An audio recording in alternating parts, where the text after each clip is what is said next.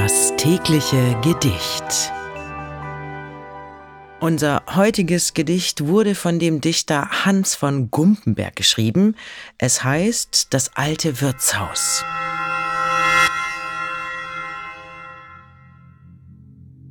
Jüngst ging ich meinem Verlangen nach, in ein Bergnest, das einst mich freute. Noch flirrten die Erlen, noch rauschte der Bach, noch grüßten mich freundliche Leute. Doch den Platz, wo ich damals träumte und trank, in brausenden Jugendstunden, vorm alten Wirtshaus die alte Bank, die habe ich nimmer gefunden. Ein grell funkelnagelneues Hotel stand breit an selbigem Orte. Kein braun verwettertes Holzgestell, ein Gebäude patentester Sorte.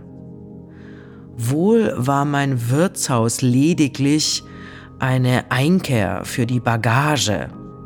Das neue Gottlob, das hält auf sich, und hat sogar Autogarage. Es gibt dort auch Bolz und deutschen Sekt und feinsten Aufschnitt, kalten. Mir aber hätte viel besser geschmeckt ein Schwarzbrotkeil in dem alten. Dazu eine Maß vom Bauernfass aus dem Krug mit dem Glaskarfunkel. Ich blieb nicht lange, ich schritt für Bass, und der Abend war traurig und dunkel.